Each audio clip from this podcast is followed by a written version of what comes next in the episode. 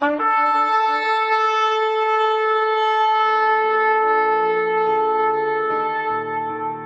拜是本分，敬拜是机会，敬拜是恩典，敬拜是与神共享天伦。齐来敬拜。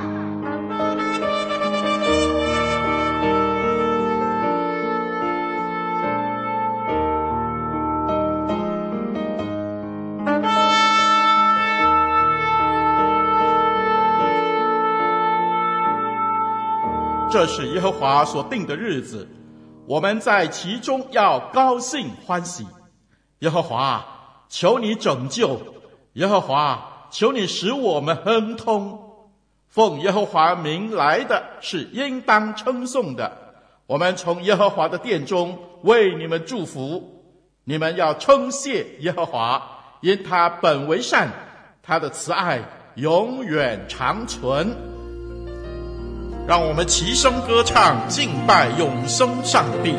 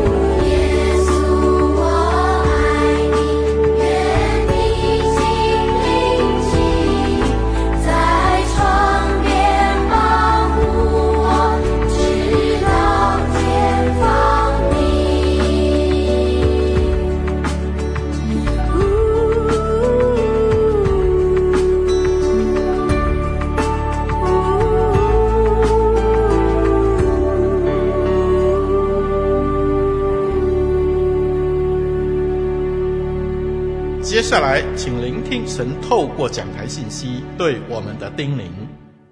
亲爱的弟兄姐妹平安，很开心与大家空中相见。透过网络媒体，让我们拥有更多的资源去认识我们的上帝。我们一起来祷告：主耶稣，谢谢你，因着爱我们的缘故，愿意降世为人，为我们带来祝福、盼望、平安。在这圣诞的季节里。各个城市用漂亮的灯饰点缀了树木，使得街道充满了幸福的氛围。圣诞节的音乐也在各个店中冉冉响起，而我们欢喜快乐地庆祝主耶稣基督为了全人类，在两千多年前道成肉身来到这世上，完成了世人与天父上帝和好的救恩。我们正是因耶稣基督得以蒙恩，成为神的儿女，而这才是真正令人欢乐与感恩的事。这一年有许多值得感谢主的事，在个人、家庭、教会、事业、工作、学业上，若细心回顾，看见主恩满满。或许在这一年中，我们有特别考验或经历，也或许挑战一关接一关，但依靠信实、慈爱的主。在努力与坚忍中都安然过了，并且我们的生命同时也在不知不觉中成长，扩张了我们的境界。我们感谢赞美你，此时此刻恳求天父你大大的祝福在空中聆听你话语的每一位弟兄姐妹，让他们真真实实的经历到主你荣耀的同在。这样的祷告都是奉靠主耶稣的名求，阿门。亲爱的弟兄姐妹们，愿你们平安。恭祝大家圣诞快乐！救主降生是普天同庆的好日子，因为耶稣基督降生的消息要给万民极大的喜乐。每年各个教会都在主日。举行圣诞感恩赞美礼拜，来充分表达圣诞节所带来的喜讯与欢乐的气氛。我们觉得圣诞节感恩赞美礼拜是最好的庆祝主耶稣降生方式，因为救主耶稣诞生的那一天，天使和天军也是这样的庆祝。我们一起来看马太福音第二章一到十二节。马太福音第二章一到十二节，当希律王的时候，耶稣生在犹太的伯利恒。有几位博士从东方来到耶路撒冷，说：“那生下做犹太人之王的在哪里？我们在东方看见他的星，特来拜他。”希律王听见了，就心里不安；耶路撒冷合城的人也都不安。他就召集了祭司长和民间的文士，问他们说：“基督当生在何处？”他们回答说：“在犹太的伯利恒，因为有先知记着说：‘犹大地的伯利恒啊，你在犹大诸城中并不是最小的，因为将来有一位君王要从你那里出来，牧养我以色列民。’”当下，希律暗暗地召来了博士，细问那星是什么时候出现的，就差他们往伯利恒去，说：“你们去仔细寻访那小孩子，寻到了就来报信，我也好去拜他。”他们听见王的话，就去了。在东方所看见的那星，忽然在他们前头行，直行到小孩的地方。就在上头停住了，他们看见那星，就大大的欢喜。进了房子，看见小孩子和他母亲玛利亚，就俯伏拜那小孩子，揭开宝盒，拿黄金、乳香、没药为礼物献给他。博士因为在梦中被主指示不要回去见希律，就从别的路回本地去了。礼是很重要的交际生活方式，也是人情来往的一个媒介物品。礼尚往来更是社交不可缺少的礼物。譬如说，初次见面要带见面礼，托人办事要带礼品，逢年过节要送礼，旅行结束时会带个伴手礼回来，等等。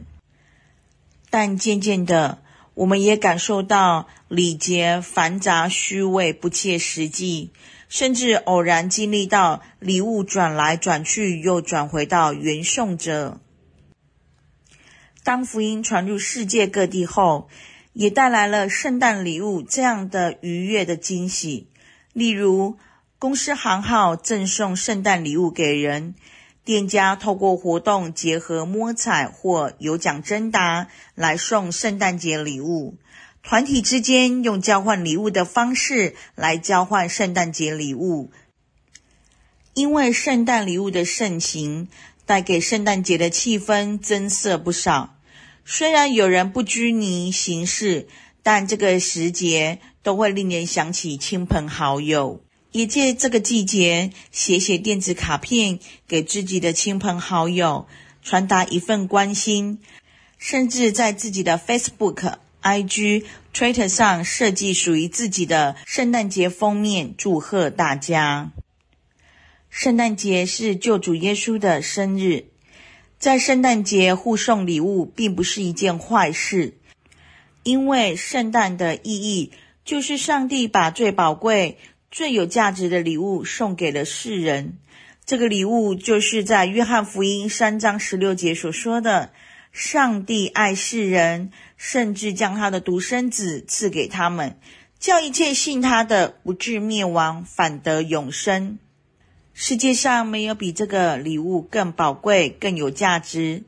这么有价值的礼物送给我们，我们也应当回报上帝一切礼物，这样人与上帝之间才会更加的接近、更加的亲密。当上帝与人之间的距离拉近的时候，人与人的和平也才有可能。圣诞节的礼物应该是基于这种信仰意义。所以，圣诞节送礼物，重要的是送什么礼物，送给谁？今天我们就一起思考这个圣诞节礼物。西律王的礼物。西律王听见东方来的博士要寻找出做犹太人君王的孩子，心里着急不安。任何君王听到一个将要篡夺他王位的小孩子的消息，都会感到不安。西律王担心这孩子将会扰乱他的生活、地位、权势，所以他的反应是趁早除掉他。西律王采取两个步骤：他一方面召见祭司长和经学士，问他们说基督当生在何处；另一方面，希律王又召见博士来，请他们去详细寻找这已经降生的小孩。希律王说他想去拜见他。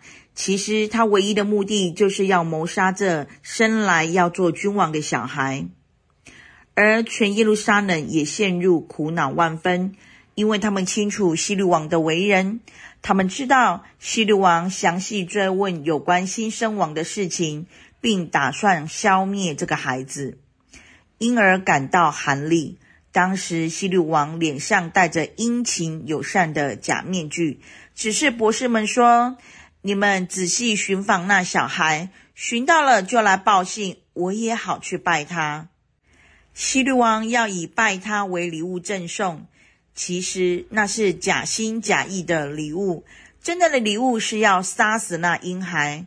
从马太福音第二章十六节以后的记载，在伯利恒附近，两岁以内的男婴都被杀害了。希律王就是圣诞故事中的厄撒。他杀男婴当作圣诞节的礼物，祭司长和文士们的礼物。希律王召见祭司长和文士们，他们是宗教的贵族阶级层与经卷律法的专家，也是当时的神学家。当时所有祭司长和经学士的反应是一点也不关心。希律王问他们：基督应该降生在什么地方呢？他们回答，在犹太的伯利恒，因为先知曾这么预言说：“犹大地的伯利恒啊，你在犹大诸城中并不是最小的，因为有一位君王要从那里出来，他要牧养他的子民以色列。”他们明知道先知的预言，基督要降生在伯利恒，但他们整天忙着宗教礼仪，也忙着律法条文的讨论。他们完全忽视耶稣的存在，耶稣对他们来说没有什么意义，他们完全漠不关心的忽视。我们看《路加福音》，当时罗马皇帝奥古斯都颁布命令，全国都要办理户口登记，所以大家都回本乡。约瑟和玛利亚也回到伯利恒，但大家都忙着招呼客人做生意，因此也忽视耶稣的存在。因而，耶稣降生在马槽里。今天也有很多的基督徒对信仰、对耶稣的事漠不关心。每年圣诞节，总有人为许多的理由没参加圣诞节礼拜。这样的基督徒到底是怎么样的基督徒呢？基督的降生与我们无关吗？忽略这么大的救恩，怎么逃罪呢？想到上帝爱我们，把他的儿子赐给我们。再多的理由也应该要克服。博士们的礼物，那出生要做犹太人的王在哪里呢？我们在东方看见了他的心，特地来朝拜他。东方的博士不止特地来朝拜他，并且热忱地献上三件宝贵的礼物：黄金、乳香、没药。每一件物品都能够显出耶稣的品格和工作。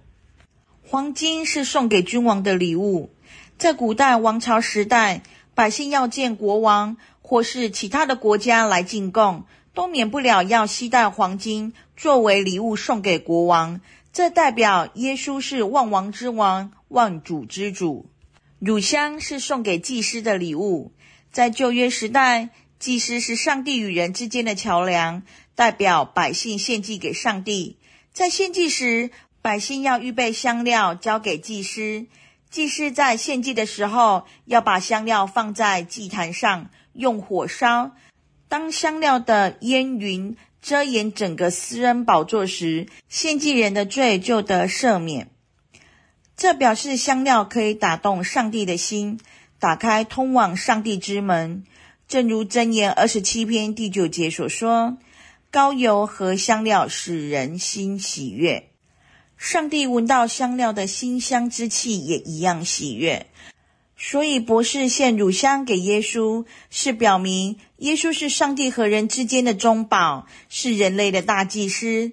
今天我们祷告时，要奉主耶稣基督的名求，就是这个意思，表明他是我们的大祭司。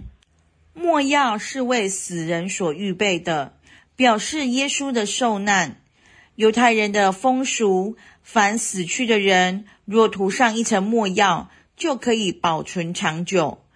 博士献墨药给耶稣，是表明耶稣将来要为当当世人的罪而死。他是人类的救赎者。博士所献的礼物竟然有这么伟大的意义，我相信这个预备一定是出于圣灵所感动而预备的。今天我们也要献上这三种礼物。在属灵上的意义，黄金是代表坚定的信仰、纯洁的信心。所谓纯金不怕火烧。如果我们不断修炼坚定的信仰、纯洁的信心来面对上帝，就是献上如同黄金的礼物。其次，乳香是代表感谢的心、赞美的心以及侍奉的心。如果我们心中常存感谢、赞美，并以实际的行动来奉献我们的时间、才能与金钱时，这就是献上如同乳香的礼物给上帝。第三种礼物，莫要，是代表背起十字架受苦的心。耶稣说：“凡要跟随他的人，都必须背起十字架来跟从他。”这个十字架是受苦的十字架。背十字架是因为要顺从主的道理，坚行所信，因而遭遇受苦。背十字架与背重担是不同的，重担常常是不听上帝的话，自作聪明，自己惹来的，而这重担要脱落，但十字架要背起。一个人如果有经历背过十字架的痛苦，我要为你欢喜。因为你正在献上如同没药的礼物。当我们明白这三种礼物的属灵意义之后，我们还要进一步思考，送礼物的对象。这个对象就是上帝。当上帝把最好的礼物——耶稣基督赐给我们世人时，我们回报以坚定的信仰、纯洁的信心、感谢、赞美与奉献的心，以及背十字架受苦的心志。这是理所当然的事，也是一件极美的侍奉。圣诞节交换礼物时，千万不要忘记，也要和上帝交换礼物。其实，我们和上帝交换礼物，实在无法和上帝给我们的礼物相比。我们总是得到更好的。送礼的对象除了上帝之外，也别忘了世界上还有许多贫穷的、饥饿的、残障的、受苦的同胞，以及社会上弱势团体。圣诞节也应当送一些礼物给他们，因为耶稣说。这些事你们做在我这弟兄中最小的一个身上，就是做在我身上。圣诞节送礼给那些富有的人、有地位的人、有权势的人，这种锦上添花实在没有必要。圣诞的精神比较强调雪中送炭的爱心。如果借着圣诞节送礼物来给这些弟兄中最小的一个人的身上，就等于献给主，这礼物才能够得到上帝的赞美。最后，我来说一个故事，做一个结尾。桃乐丝的洋娃娃。星期天早上，主日学老师一边唱诗歌，一边跟小朋友说：“Joy，这个 J 就是 Jesus，O 是 Others。” Y 就是 You，待人处事先把耶稣摆在第一位，接着为别人着想，最后才想到自己。如果能够按照这个顺序，我们就能够真正的得到 Joy 喜乐。桃乐丝和玛丽安唱没几句，两张小嘴巴就吱吱喳喳的讲起悄悄话来了。陶乐斯对着玛丽安说：“露西感冒了，她发烧到三十九度呢。”真的吗？玛丽安一只手放在自己的额头上，另一只伸出手去摸摸陶乐斯怀中的洋娃娃的额头。我奶奶知道怎么治好感冒。我回家，老师突然站起来，玛丽安，他这么一叫，打断了两个孩子的交谈。老师说：“圣诞节快到了，大家都想收到礼物吧？”如果换成你们送礼物给耶稣，你们会送什么呢？回家想想看。今天就唱到这里，上帝祝福你们。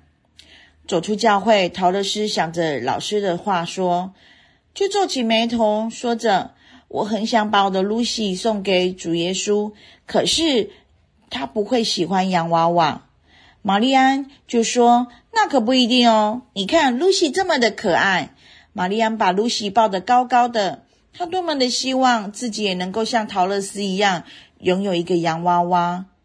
主耶稣是男生，男生会喜欢洋娃娃吗？不然你送一颗香喷喷、喜乐的心给耶稣吧。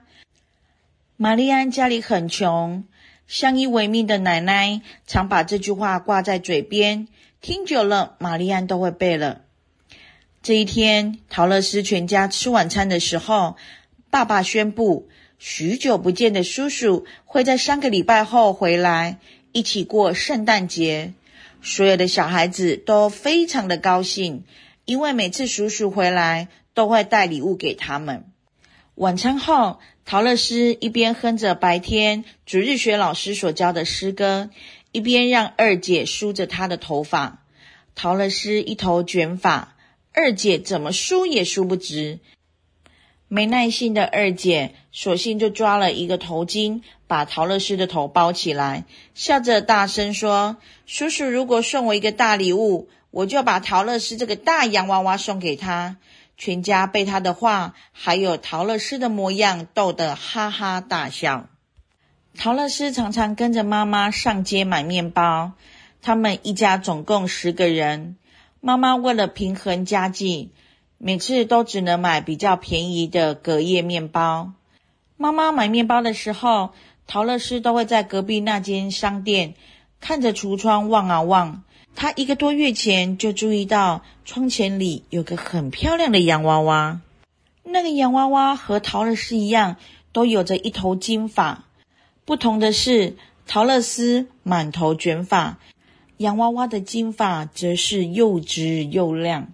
而且她穿着高级布料做的衣服，尤其是裙摆和袖口都滚着柔软又美丽的蕾丝，和桃乐丝怀里的 Lucy 简直是天壤之别。回家路上，桃乐丝忍不住问妈妈。妈妈，我可以要一个洋娃娃当圣诞节礼物吗？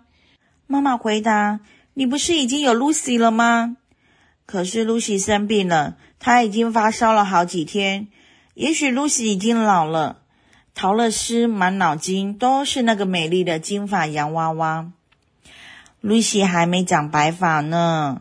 妈妈牢牢抱着胸前的面包，继续往前走。虽然妈妈没有明讲。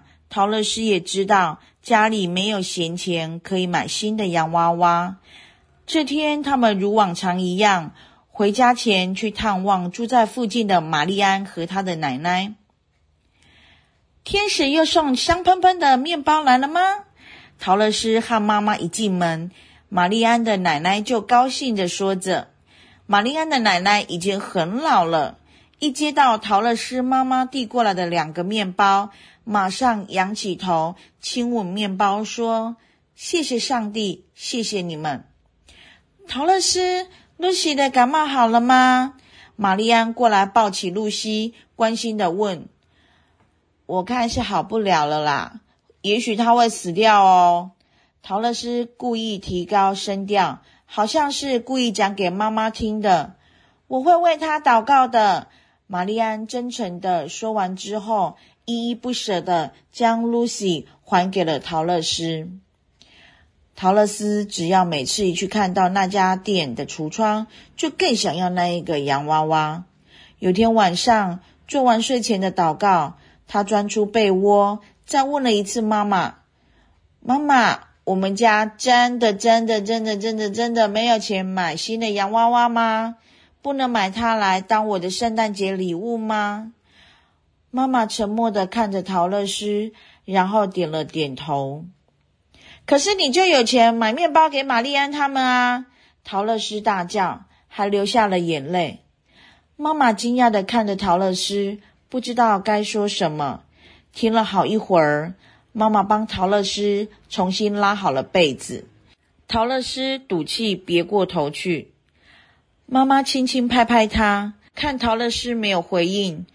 就叹了一口气，轻声地说：“上帝给我们的恩典很多，多到还能分别人一点。”说完，妈妈静静地起身走向房门。躲在棉被里的陶乐丝听见妈妈站在门口，留下这么一句话：“我们分给玛丽安一家的也只有隔夜面包啊。”圣诞节的前一天。陶乐斯又跟着妈妈出门买面包。今天买隔夜面包的人比较少。过节的日子，大家无论如何都想要吃丰盛一点。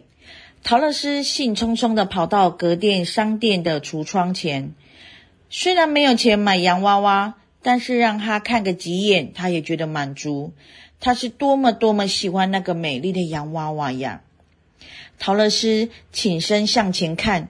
脸蛋几乎贴着玻璃橱窗了，他的眼睛转来转去，却没有看到那个洋娃娃。那个美丽的洋娃娃不见了，洋娃娃原本所占的位置已经被别的洋娃娃取代了。陶乐丝觉得好像失去了什么重要的东西，胸口觉得好痛好痛。圣诞夜，陶乐斯收到了玛丽安送来的礼物，小小的盒子里。装着一件给 Lucy 保暖的小毛衣，还有一条 Lucy 的金色卷发非常相配的刺绣头巾。那些全都是玛丽安的奶奶一针一线编织缝好的。收到礼物的陶乐斯闷闷不乐，就算见到许久不见的叔叔，也提不起精神。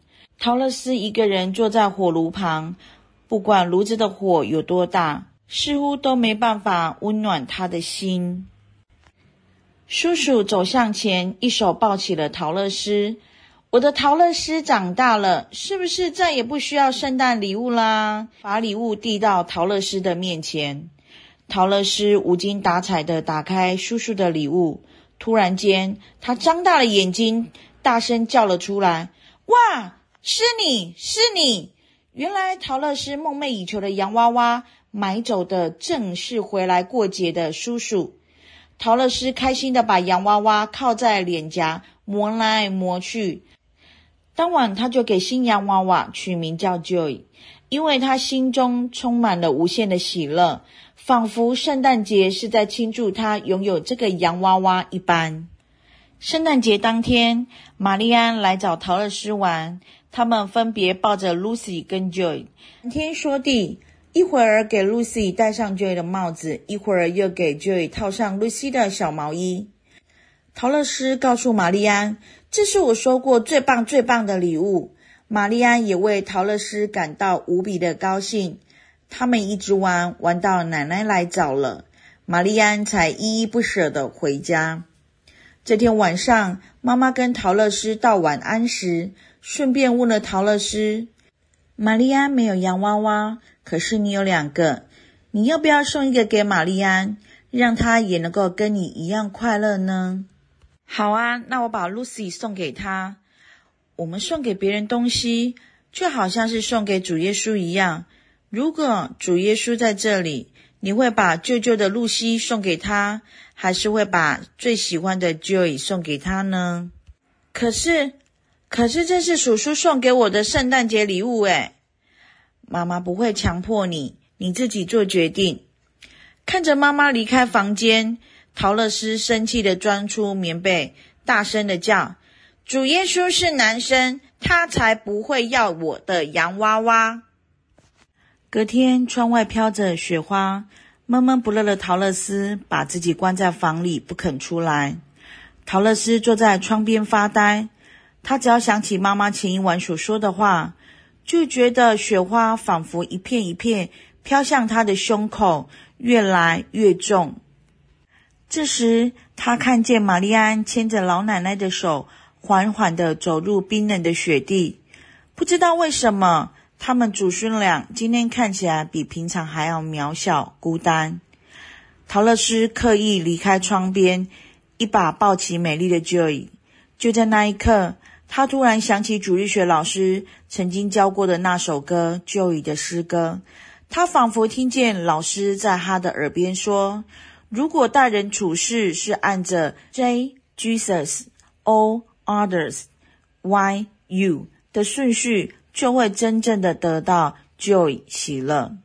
桃乐丝哼着那首诗歌，一下子拉拉 Joy 的金发，一下子摸摸 Lucy 的额头。突然间，他同时抱起个两个洋娃娃，抓起外套，匆忙地跑出房间。桃乐丝小声的说。玛丽安，这个送给你。为什么？玛丽安张大眼睛，不敢相信。嗯，那个我已经有可爱的露西啦，而且露西生病需要我照顾。陶乐斯诚恳地说。玛丽安眼睛充满了泪水。陶乐斯，这是我收过最棒最棒的礼物。玛丽安紧紧地抱住陶乐斯，看见玛丽安满足的表情。陶乐斯有一种很奇妙的感觉从她胸口扩散出来，仿佛柔软的花朵，终于骄傲又喜乐地从雪地里探出头来了。小桃乐丝，你是妈妈眼中最棒、最美丽的，一定也是主耶稣眼中最棒、最美丽的洋娃娃。我亲爱的弟兄姐妹们，你们拿什么礼物送给主耶稣呢？我们庆祝圣诞，不忘记给他一件礼物，给他最宝贵、最大意义的礼物。上帝因为爱我们，赐耶稣给我们。今天我们以什么礼物与上帝交换呢？希律王狡诈、假意的要拜他，教家们只顾着仪式而忙碌，忘记实质的意义。博士们献上黄金、乳香、没药。你是否也想献上一份礼物给他呢？我们一起来祷告，亲爱的主耶稣基督，你甘愿降生在我们当中，取了奴仆的形象，成为人的样式，留下美好的榜样，好叫我们学习效仿，顺从服侍他人。你也是那以马内利的主，我们要追求与你同在，特别在庆祝欢庆的日子里，与我们分享欢欣快乐。亲爱的主耶稣，你在马槽出生，表示着你进入普罗大众家庭中，与基层人士生活，因此你曾经历生活困苦的日子，你也了解困苦人的需求。求主帮助我们懂得关心他人，以行动来关顾别人的需要，让身边的人都能够得到一些温暖和盼望。圣诞节来到，表示今年将要过去，新的一年快将来到。我们不知明年会有什么事情发生，但你是生命的主，你是执掌权柄的神，我们全心投靠你，求主保守我们。正如雅比斯的祷告，神啊，甚愿你赐福于我，扩张我的境界，常与我同在，保佑我们不遭患难，不受艰苦。奉主名求，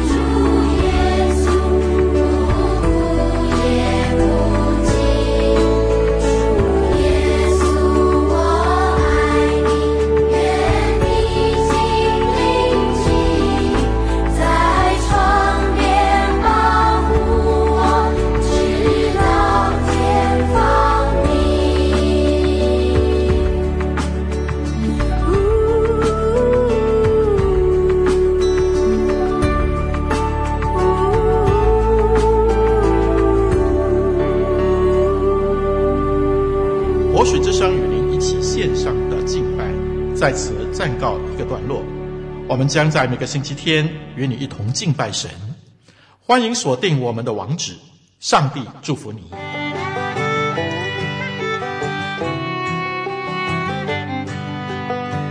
相约下个主日，齐来敬拜。